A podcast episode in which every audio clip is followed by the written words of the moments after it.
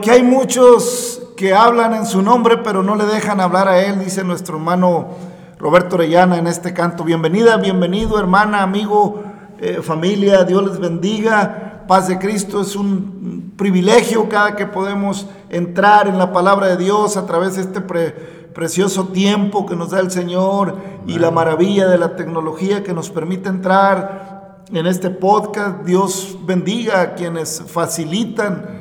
Eh, es cierto, hermanos, que, las plataformas pues están para bien y están para mal, pero de alguna manera eh, están ahí y hay una oportunidad para que se cumpla lo que la Biblia dice. Se predicará este evangelio hasta lo último de la tierra.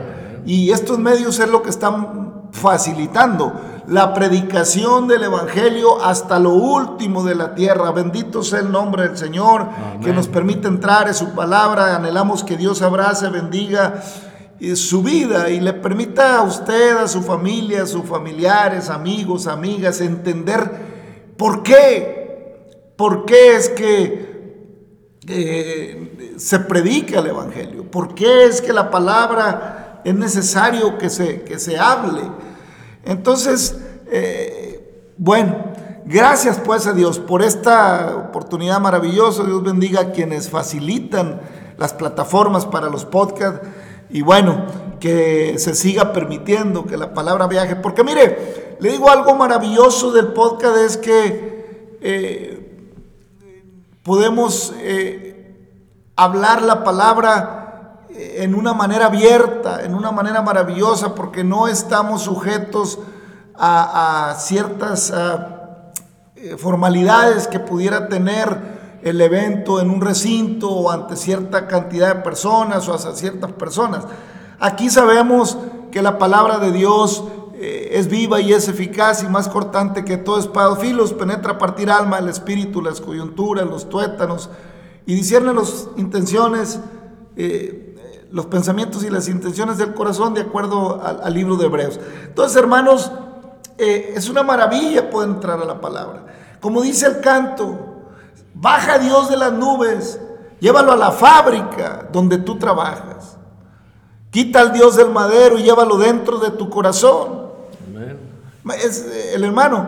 Y, dice el hermano, hoy hablé con él y, me dijo, solo estoy. Bueno, esa, esa, parte es una parte poética del hermano, pero te digo una cosa, Dios no está solo, tiene millares y millares de ángeles, serafines y querubines que le, que le sirven lógico, nuestro hermano Roberto no se refiere a, esa situación, sino a la relación con el ser humano, que sí pudiera ser que Dios a veces diga, ¿cuántos hablan en mi nombre y en realidad no tengo a ni uno que hable en mi nombre? ¿Cuántos dicen que me aman y en realidad, pues difícilmente me aman? Pero gloria a Dios, porque la palabra nos enseña, hermano, para no errar. A Pedro le preguntó tres veces, ¿me amas, Pedro? Señor, apacienta mis corderos. ¿Me amas, Pedro? Y así. Y bueno, al final Pedro dijo, Señor, pues, ¿qué te puedo decir? Tú sabes todas las cosas. Y la pregunta es para todos. ¿Amamos a Dios? Mire, hermano, ¿cómo somos chistosos los seres humanos? Desde, muy chiquitos, eh, bueno, a veces un poquito ya más grandecitos, pero ya hablando de las relaciones humanas, cuando ya el ser humano entra eh, empieza a entrar en la adolescencia, pues ahí puedes achacarle a la adolescencia al adolecer de un criterio, al adolecer de una madurez, al adolecer, que pueda mencionar la palabra amor con ligereza. Pero ¿cómo le gusta decir que ama al ser humano? Oh, como oigo yo la... Antes no se oía tanto y ahora, y, con mucha ligereza, los amo. Oiga, pues hay de amores, amores, ¿verdad? ¿Eh? Amar, hermanos, no es cosa fácil. Amar no es cosa fácil. a sentir simpatía, tener apego, ¿cierto? Sí, amamos a nuestra familia, a nuestros padres, a la gente. ¿Por qué los amamos? Ah, bueno, porque crecimos con ellos. ¿Eh? En el mejor de los casos los amamos. ¿eh? Hay situaciones complicadas. Es que el ser humano es muy fácil que odie, pero muy difícil que ame. Es muy fácil odiar, hermanos, pero es difícil amar. Amén. ¿Eh? porque Dios es amor. Amén. Y los que aman a Dios, pues le aman en espíritu y en verdad. Amén, amén. Los que adoran a Dios le adoran en espíritu y en verdad. Porque Dios a tales adoradores busca. Amén. Hermanos, es que es fácil caer en, ciertas declaraciones. No está mal declararnos amistad y, y bueno, entendemos que la expresión amor se usa con ligereza desde un punto de vista genérico, muy humano, muy terrenal. Ay, los amo, ay, el amor. Está bien, se siente bien cuando, al menos en, la expresión, pues, pues se siente bien. No hay que amargarnos con ese asunto. Pero no es real. No es real. ¿Eh? Porque el amor verdadero se basa en conocimiento, en saber, en conocer, en intercambiar emociones, en intercambiar eh, sentimiento, relación con, la contraparte, con la otra persona. Caso de la familia, pues amamos nuestra familia, nuestra sangre, crecemos, nos disgustamos, nos contentamos, pero comemos en la misma mesa, vamos creciendo, se generan vínculos, hablando terrenalmente.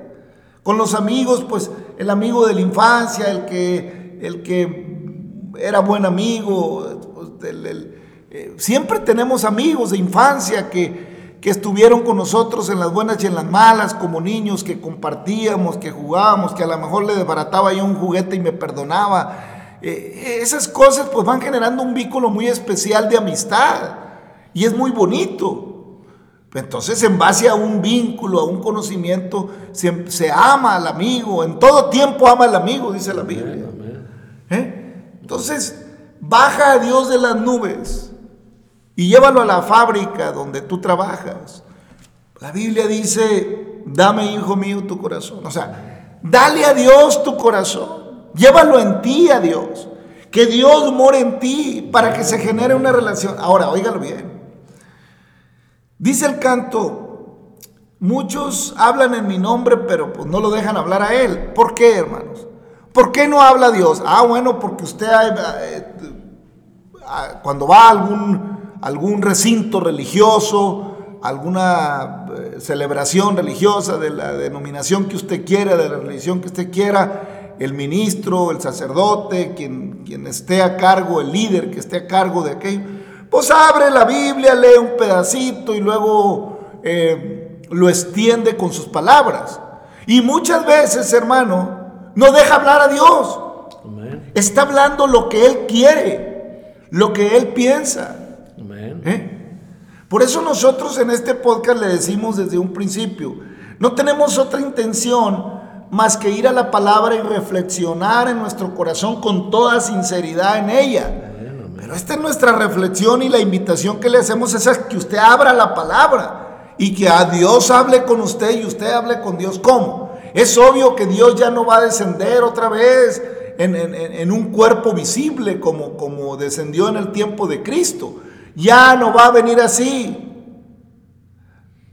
sino con poder y gran gloria. Sí va a venir un día, sí, sí va a venir, perdóneme, en cuanto a los tiempos. Pero eso ya es para el juicio, eso es ya para pelear la batalla allá con Israel en, los tiempos finales.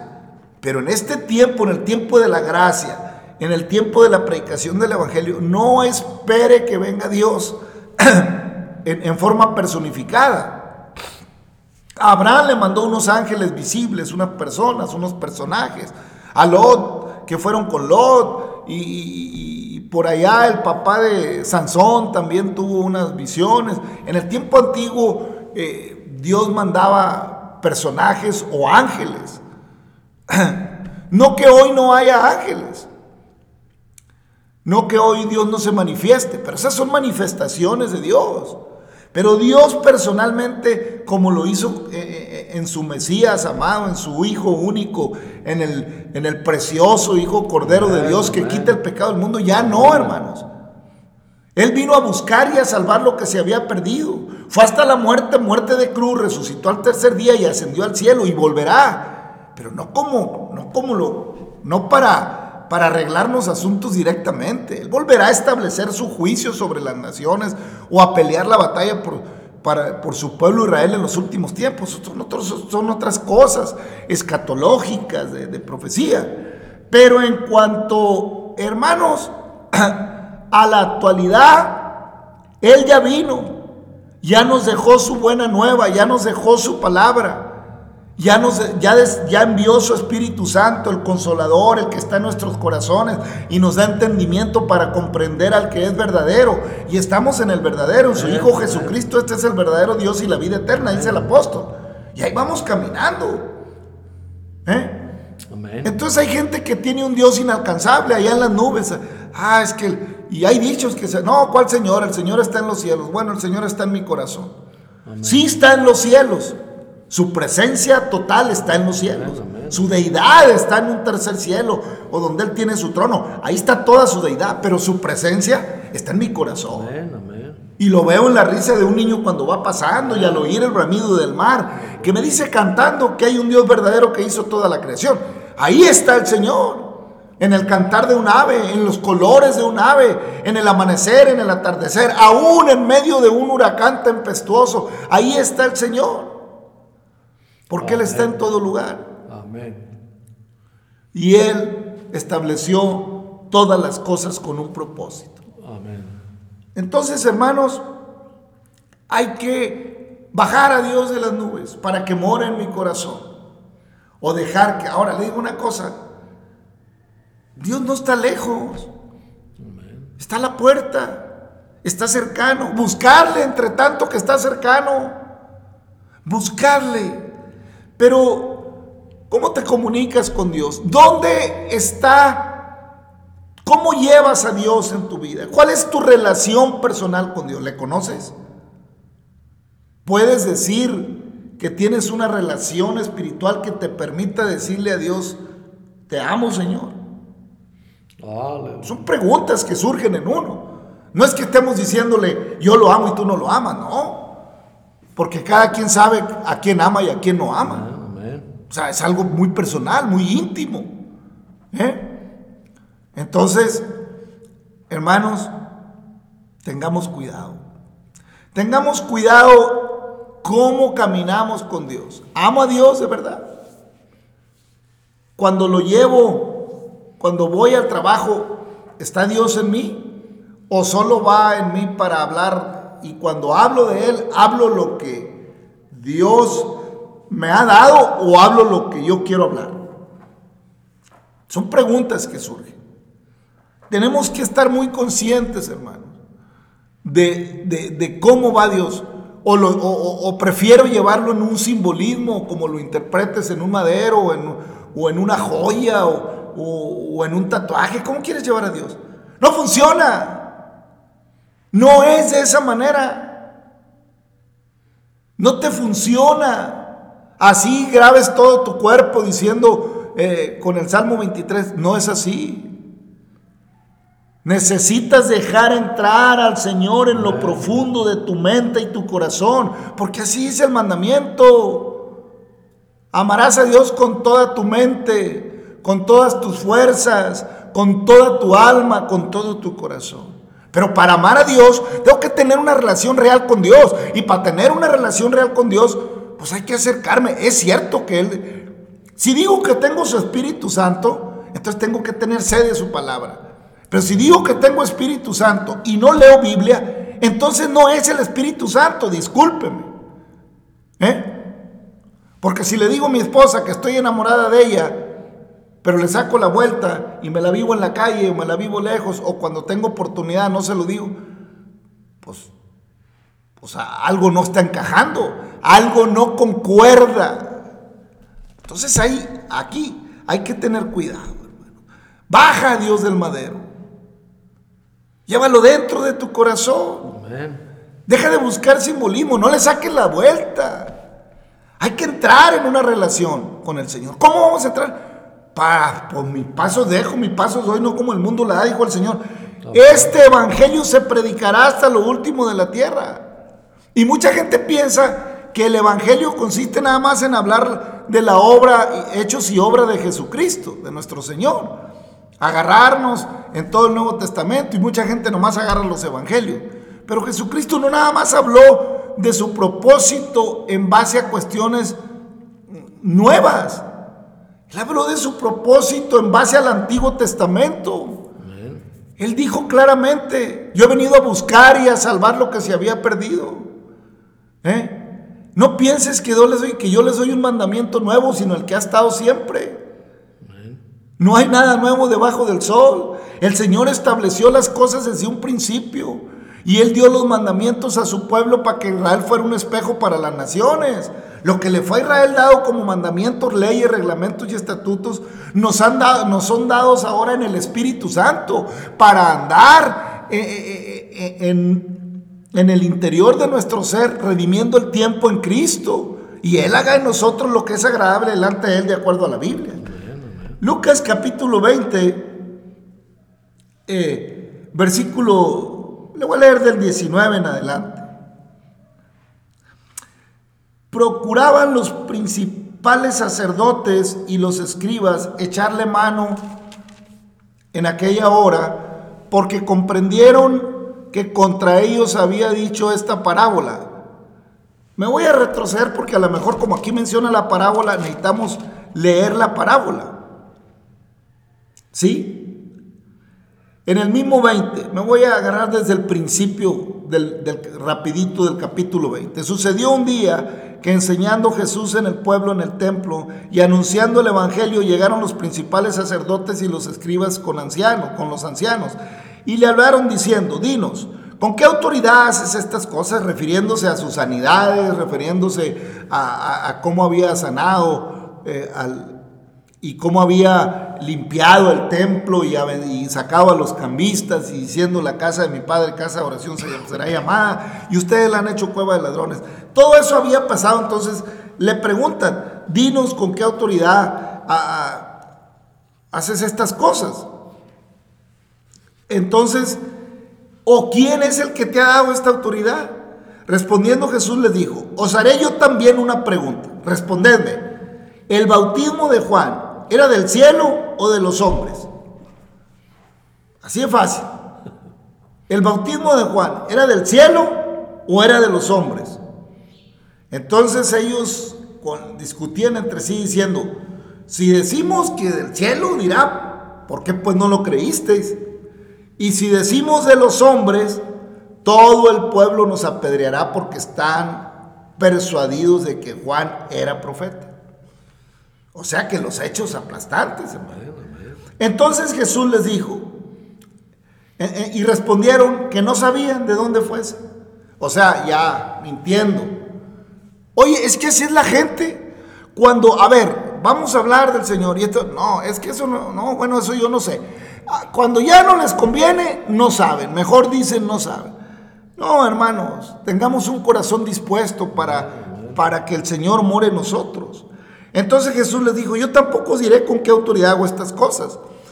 Comenzó luego a decir al pueblo esta parábola. Un hombre plantó una viña, la arrendó a labradores y se ausentó por mucho tiempo. Y a su tiempo envió un siervo a los labradores para que le diesen del fruto de la viña, pero los labradores le golpearon y le enviaron con las manos vacías. Volvió a enviar a otro siervo, mas ellos a este también golpeado y afrentado le enviaron con las manos vacías. Volvió a enviar a un tercer siervo, mas ellos también a este echaron fuera herido. Entonces el señor de la viña dijo, ¿qué, qué haré? Enviaré a mi hijo amado. Quizá cuando le vean a él le tendrán respeto. Mas los ladrones al verle discutían entre sí diciendo, este es el heredero, venid, matémosle para que la heredad sea nuestra. Y le echaron fuera de la viña y le mataron. ¿Qué pues les dará el Señor de la viña? ¿Qué pues les hará el Señor de la viña? Vendrá y destruirá a estos ladrones y dará su viña a otros. Cuando ellos oyeron esto dijeron, Dios nos libre. Pero él mirándolos dijo, ¿qué pues es lo que está escrito? La piedra que desecharon los edificadores ha venido a ser cabeza del ángulo. Todo el que, el que cayere sobre aquella piedra será quebrantado, mas sobre quien ella cayere le desmenuzará. Hermanos, es preciosa la palabra. ¿Qué está diciendo toda esta, toda esta parábola? Hermanos, que el Señor envió profetas, el Señor envió su palabra en el, le que el Señor habla de todos los tiempos, el Señor envió a sus profetas en el tiempo antiguo, el Señor puso, primero pues eh, sacó a Abraham, ya sabemos la historia de Edén, ya sabemos la historia de Noé, después sacó a Adán, Noé les predicó por 120 años eh, que les habló del arca que se iba a construir, que venía un diluvio, no le creyeron, eh, ya lo había enviado. Luego Abraham pues le habló Dios y, fue un peregrinar y a Jacob lo confirmó todo lo que le había prometido a Abraham. Luego estuvieron en Egipto, luego lo saca de Egipto eh, porque acabaron siendo esclavos cuando llegaron como un pueblo invitado por la misericordia que Dios había tenido de Egipto a través de José. Y bueno, les habla con maravillas y señales y les levanta Moisés como líder. Y les habló por Moisés.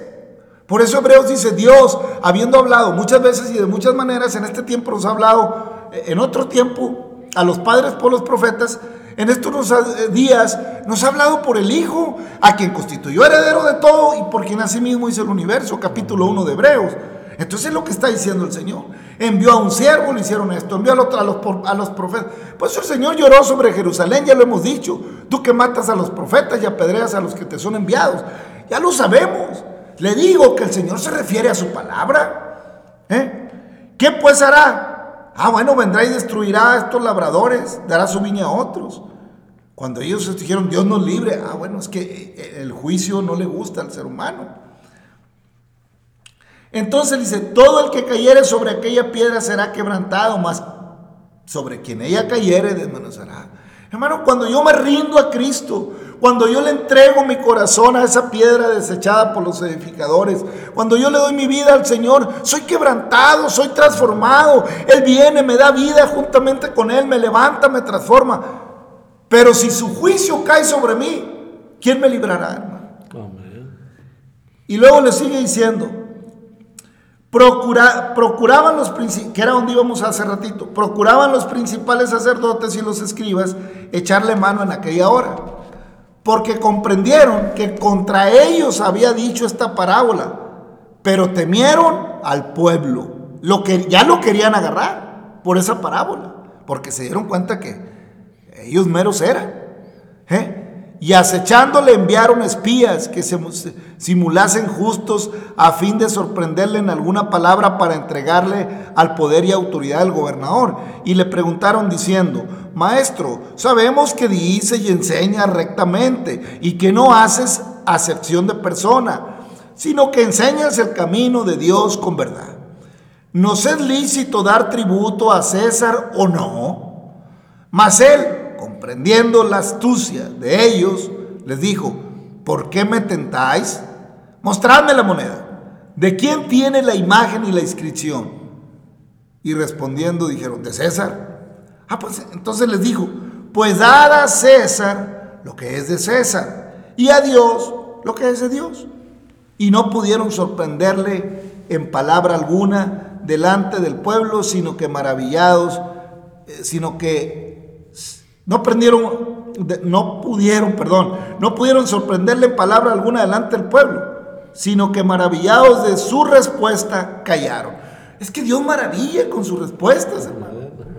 Hay gente que se enoja cuando uno le habla la palabra. Es que tú pura Biblia. Bueno, pues que si te hablo lo que yo pienso, pues de qué sirve. Es la palabra, por eso le digo. No hables de lo tuyo, habla de la palabra. La gente a veces está un montón de tiempo dirimiendo cosas, pero no hablan la palabra. Hay gente que se pone a predicar supuestamente y agarra psicología de allá y psicología de acá y cita a, cierto escritor y cita a, cual, al otro y cita a cierto ejemplo y cita a, tal pensador y cita a tal motivador y se le olvida que lo que tiene que dejar que hable es la palabra preciosa del Señor. Y nomás leen un versículo y si es posible el más cortito, Jesús lloró. Y ya. No, hermanos, la palabra es la, que tiene la eficacia. Es lo que estamos diciendo aquí. Estamos hablando de esa parábola, estamos hablando de lo que el Señor les está diciendo. ¿Y cómo le gusta a la gente decir, dale a César lo que es César? Está bien. Pues esto también dale a Dios lo que es de Dios. Tu corazón. Digo, no. Tu vida. Entrégale. Y le sigue diciendo, llegando entonces algunos de los saduceos, los cuales niegan haber resurrección, le preguntaron diciendo, Maestro, Moisés nos escribió, si el hermano de alguno muriera teniendo mujer y no dejare hijos, que su hermano se case con ella y levante descendencia a su hermano. Hubo pues siete hermanos, el primero tomó a su esposa y murió sin hijos, y la tomó el segundo, el cual también murió sin hijos, y la tomó el tercero, y así también, así todos los siete, y murieron sin dejar descendencia. Finalmente murió la mujer también. En la resurrección, pues, eh, ¿de cuál de ellos eh, será mujer, ya que los siete la tuvieron por mujer? Acuérdense, los saduceos le tiran ese, ese cuetito ahí, ese cuatro, porque no creen en la resurrección, pero los fariseos sí creen. Ah, le dijo el Señor. Entonces respondió Jesús, les dijo, los hijos de este siglo, fíjense nada más, los hijos, de, los hijos de este siglo se casan y se dan en casamiento. Mas los que fueren tenidos por dignos de alcanzar aquel siglo y la resurrección de los muertos, ni se casan ni se dan en casamiento. que no, es que contra el Señor. Y me gusta más esta respuesta, creo que Mateo también la tiene, pero de otra manera. Me gusta, porque les dice, los hijos de este siglo, pues se casan y se dan en casamiento. Pero los del otro siglo, cuando Dios habla así de este siglo, habla de la otra, del otro estado, de la otra condición en que estará el hombre cuando pase este siglo. ¿Qué es este siglo? El tiempo existencial que tenemos sobre la tierra como especie. Este siglo va a pasar. Y luego viene el siglo donde habrá una resurrección de los que Dios eh, eh, nos adoptó como hijos a través de su evangelio de los que creímos en Jesucristo, de los que creímos sus promesas, sus palabras, y anduvimos en un verdadero amor. Y, tuvimos, esa es la invitación. Entonces, los hijos del siglo venidero ni se casan ni se dan en casamiento. Todo lo que está establecido en este siglo fue establecido en Edén. Pero lo que está establecido para el próximo siglo, en el tiempo de Dios, está establecido en el reino de los cielos. Es maravilloso, hermano. Porque en el cielo ni se casan ni se dan en casamiento, mas los que fueren tenidos por dignos de alcanzar aquel siglo y la resurrección, y se, y se la remacha, y la resurrección de entre los muertos, porque los saduceos no creen en la resurrección, entonces dice, y la resurrección de entre los muertos ni se casan ni se dan en casamiento porque no pueden ya más morir, pues son iguales a los ángeles y son hijos de Dios al ser hijos de la resurrección. Ahí está, hermanos. La resurrección ya no tiene el afán de la carne. La resurrección ya no tiene los cromosomas X y los cromosomas Y. La resurrección ya no tiene sexo. Ahí sí aplica, ya no hay sexo, sino que somos semejantes a los ángeles.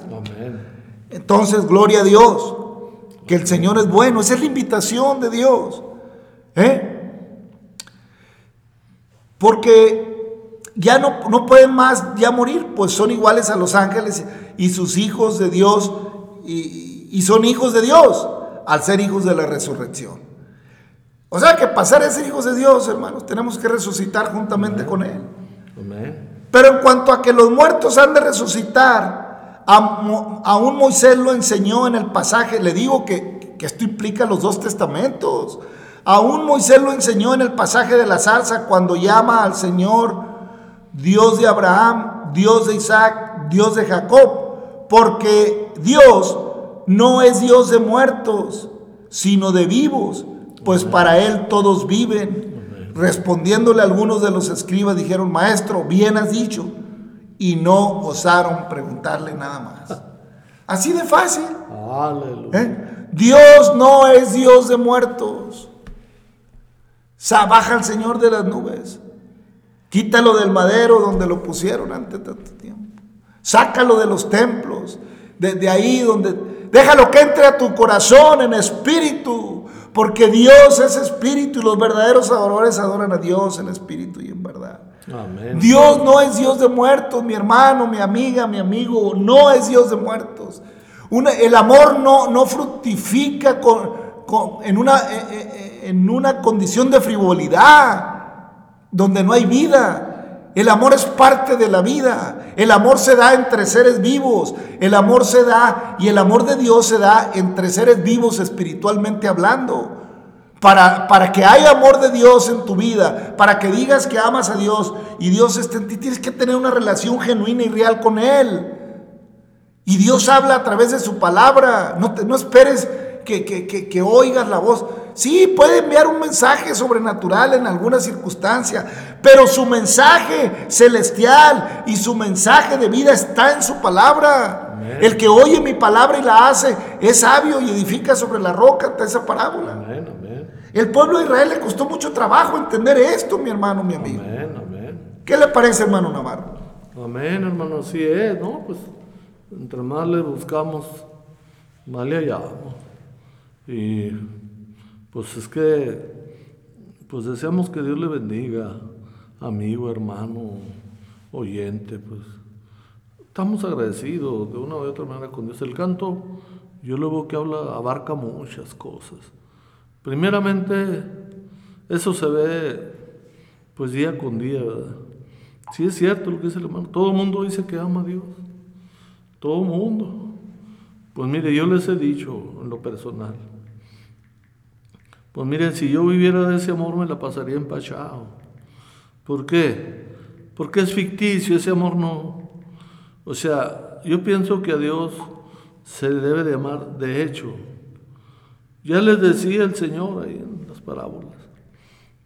Y muchos me dirán en aquel día, en tu nombre hablamos, en tu nombre hicimos, en tu nombre. Y yo les diré, apartados de mí, maldad, ni los conozco. Yo una vez me dijo un hermano que le gusta mucho evangelizar. Oiga, hermano, pero ¿por qué, ¿por qué el Señor dice que ni lo conocerá? Pues porque es que la palabra, como dice hermano, hay que ir a la palabra, o sea, por eso tiene texto y contexto, para que no haya pretexto, o sea, si el Señor dice muy claramente que, que me dirán, en tu nombre hicimos, y no es cierto, es una mentira. Nomás usan a Cristo, dice el del canto. ¿Por qué? Porque yo los he oído y he visto, no me lo platica nadie. Mucha gente que dice que tiene a Cristo en su corazón y que Él, que Dios le dio el don y que Dios lo mandó. Y yo te reprendo. Y yo te reprendo en el nombre de Jesucristo. Y, y yo te echo fuera en el nombre de Jesucristo, espíritus inmundos. Y yo en el nombre de Jesucristo te declaro sano. Y, y el Señor no hizo nada.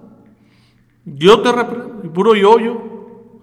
Oiga, entonces ¿dónde queda la gloria del Señor? Claro que Él es el que sana, el que salva, el que viene. Y nosotros nos ponemos la etiqueta.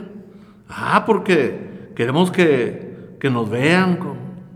No, mire, es muy delicado. O sea, ya lo decía el profeta. ¿verdad? Este pueblo de labios me honra, pero su corazón está lejos de mí. Es triste y es muy serio, porque eso que dice el Señor, que en aquel día, hasta en aquel día.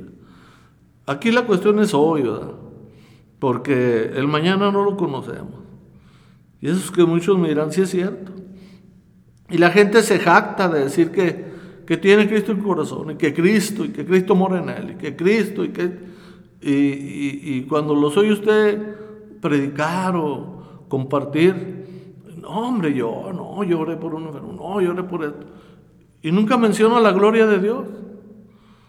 Como, pues yo, yo definitivamente tengo experimentado, sí, el Señor da dones y el Señor Claro que por su gracia y su misericordia.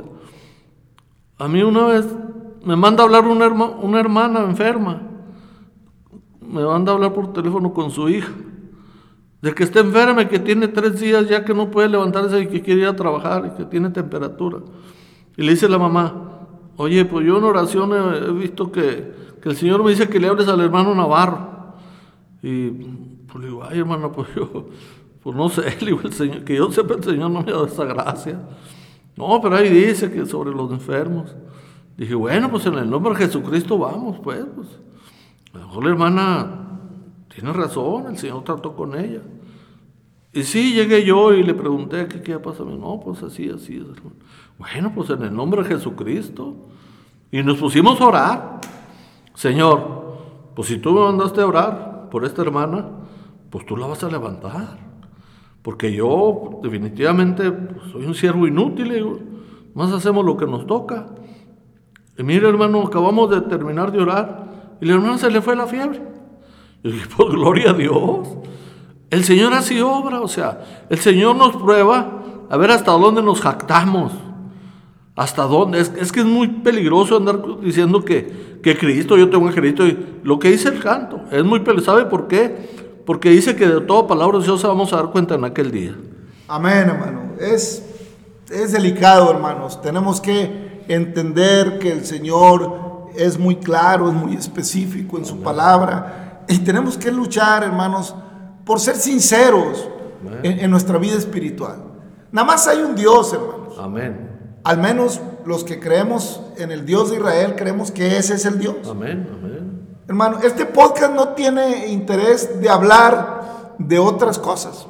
Nosotros hablamos del Dios de Israel, del Dios de Abraham, del Dios de Isaac, de Dios de Jacob. Por eso viajamos entre, un, entre una parte de la Biblia y otra, entre un Nuevo Testamento y el Antiguo. Ahora estamos en, Deuteronomio. El pueblo de Israel en el capítulo 29 de Deuteronomio rechazó de una manera, eh, perdón, le fueron dadas las, las, las, las consecuencias de rechazar al Señor. Moisés le está dando instrucciones a esta generación que está por entrar a la tierra de Canaán y les dice lo peligroso, las consecuencias catastróficas que tendría. En el capítulo 29 cierra diciéndoles todo lo que, que pasará. Pero nosotros a, a toro pasado sabemos, hermanos, que Israel se equivocó y sufrió mucho de esto que está aquí. Es un pueblo que ha sufrido tremendamente las consecuencias de, romper un pacto. El resto de la humanidad, hermanos, hemos vivido una relación con Dios distinta. Por eso vino Cristo. Y por eso el apóstol Pablo es tan profundo en sus reflexiones. Cuando dice de dos naciones hizo uno, porque en Abraham serían benditas todas las naciones de la tierra. Y, y bueno, es cierto. En Cristo somos más que vencedores. En Cristo ya no hay judío ni griego, ni siervo, ni cita, algo así, cita Pablo. Amén. Entonces, porque todos somos un solo cuerpo en Cristo. Y Cristo es la cabeza. En el entendido que el Señor es la cabeza de la iglesia, que es su cuerpo. Entonces, hermano, eh, está esta situación eh, de Israel. Israel ha padecido lo que usted, ¿quién no conoce en el mundo las tragedias que ha vivido el pueblo judío? ¿Eh? Y aquí no, no, es cuestión de tomar una posición política respecto a un pueblo. Aquí estamos hablando de lo espiritual. Ya lo político y lo que se cierne es un asunto entre Israel y las naciones y entre Dios e Israel. Y nosotros los que creemos en el Dios de Abraham, en el Dios de Jacob, sabemos que lo que se le dio a Israel es real, tanto en la, parte de las bendiciones como en la parte de las maldiciones. ¿Eh? Y que el mundo los que no somos judíos directamente, bueno, que los gentiles, el, que no pertenece en una línea directa, hablando muy terrenalmente, al judío, bueno, ese estamos en otro, en otro asunto, hermanos.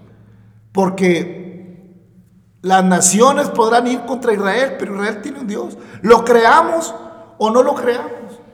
Las promesas que Dios, que Jehová de los ejércitos le hizo a Israel en el Antiguo Testamento están vigentes para Israel, como lo han estado las consecuencias de desobediencia que han sufrido. Entonces ahorita bajo un periodo de gracia también esta gracia abarca a Israel, porque la salvación viene de los judíos. ¿Eh? así como, como, como, muchas consecuencias, la salvación viene de los judíos. Entonces la salvación está vigente para Israel. Por eso el, llamado del Evangelio es al judío primeramente y también al griego. Pero el Señor les dijo claramente, ¿cuántas veces te quise juntar como la gallina junta sus pollitos bajo sala? No quisiste. Y, las, lloró sobre Jerusalén por las consecuencias que él miraba que vendrían, que ya le habían sido declaradas a Israel en la palabra.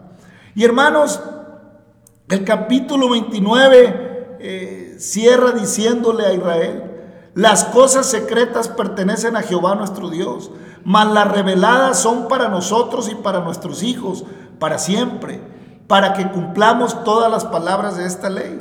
Moisés acaba diciendo, las cosas secretas eh, de lo eterno pertenecen a Dios, pero lo que se ha dicho, se ha dicho para nuestro bien. Y, bien para el, para, para el bien de Israel y para el bien de nosotros, hermano. Porque le está diciendo, antes de este versículo, eh, le dice, que vendrán las naciones a ver qué pasó. Mas aún todas las naciones dirán, ¿por qué hizo esto Jehová en esta tierra? ¿Qué significa el ardor de esta gran ira? Y le responderán, por cuanto dejaron el pacto de Jehová, el Dios de sus padres, que él concertó con ellos cuando los sacó de la tierra de Egipto, y fueron y sirvieron a dioses ajenos, y se inclinaron a ellos, dioses que no conocían y que ninguna cosa les habían dado.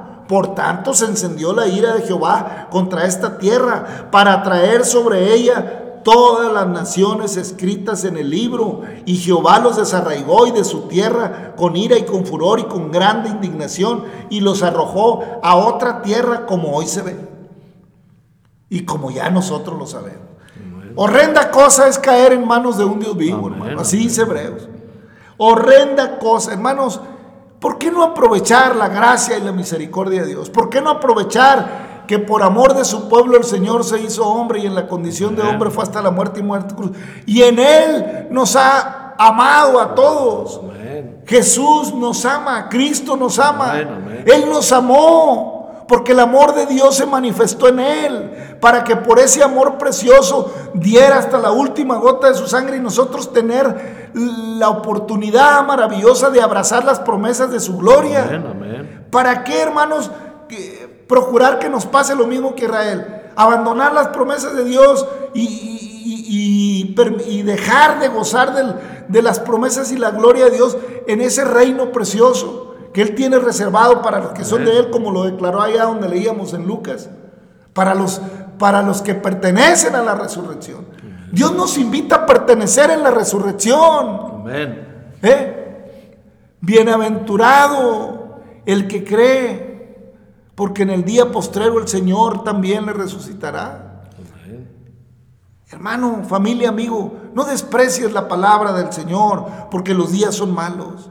El capítulo 30 de Deuteronomio inicia de esta manera. Sucede que cuando hubiere venido sobre ti, hubieran venido sobre ti estas cosas, la bendición y la maldición que he puesto delante de ti, y te arrepintieres en medio de todas las naciones, donde te hubiere arrojado Jehová tu Dios, y te convirtieres a Jehová tu Dios, y obedecieres su voz conforme a todo lo que yo he mandado hoy, tú y tus hijos, con todo tu corazón y con toda tu alma, entonces Jehová, Jehová hará volver a tus cautivos y tendrá misericordia de ti y volverá a recogerte entre todos los pueblos donde te hubiese esparcido Jehová tu Dios, aun cuando tus desterrados estuvieran en las partes más lejanas que hay debajo del cielo, de ahí te recogerá Jehová tu Dios y de allá te tomará y te hará volver Jehová tu Dios a la tierra que heredaron tus padres y será tuya y te hará bien y te multiplicará más que a tus padres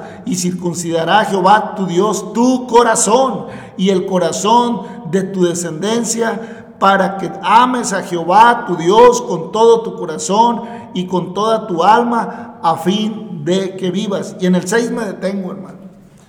Estas- esto que estamos leyendo para nosotros es como una película, hermano, porque sabemos lo que ya pasó con Israel. Pero hay una parte de esta película que está por cumplirse, que Dios está llamando a Israel de todos los confines de la tierra y los va a reunir para el último tiempo.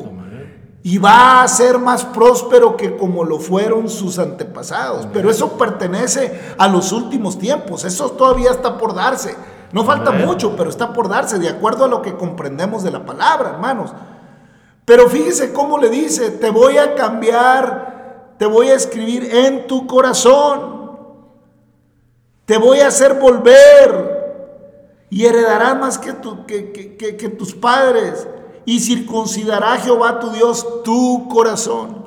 Amén. El asunto como se los dijo Cristo. ¿eh? Y como lo, como lo declara el apóstol Pablo, hermanos, ya no hay judío ni griego. Y a Israel le tiene que circuncidar el corazón, porque Israel vive sum- sumergido todavía, muchos de ellos, en los dogmas, en la ley, aferrados a una ley que no funcionó, a una ley que nunca cumplieron, a una ley que no supieron estar sujetos, aferrados, eh, engañándose a sí mismos. Pero Dios tiene misericordia porque Él es fiel. Y si yo soy infiel, Él permanece fiel. A eso se refiere. Israel fue infiel, sin embargo, la fidelidad de Dios es para siempre, porque si el corazón se arrepintiere, Dios tiene misericordia. Si tú en alguna manera has pactado con el Señor, si tú has creído el Evangelio, arrepiéntete a tiempo. Ya no andes navegando entre el mundo y, y- y la iglesia. Ven a Cristo con todo tu corazón, aléjate del mal, deja el mundo y sus concupiscencias y permite que las bendiciones y la misericordia de Dios sean en tu vida, mi amiga, mi amigo, mi hermano, en el nombre de Jesucristo, hermano Navarro. Amén, hermano. Pues sí. Y lo más maravilloso, es gratis. Fíjese nomás, es gratis. No tenemos más que abrirle nuestro corazón y decirle, aquí estamos, Señor. Y le damos gracias a Dios por, un programa más. Deseamos con todo nuestro corazón que le abra su corazón al Señor. Ábraselo.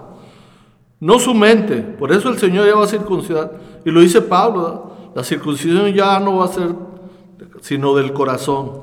Y va a escribir todo en tu corazón, porque ya no en piedra ni nada, no en el corazón. Porque el hombre dice, nada, eso ya pasó.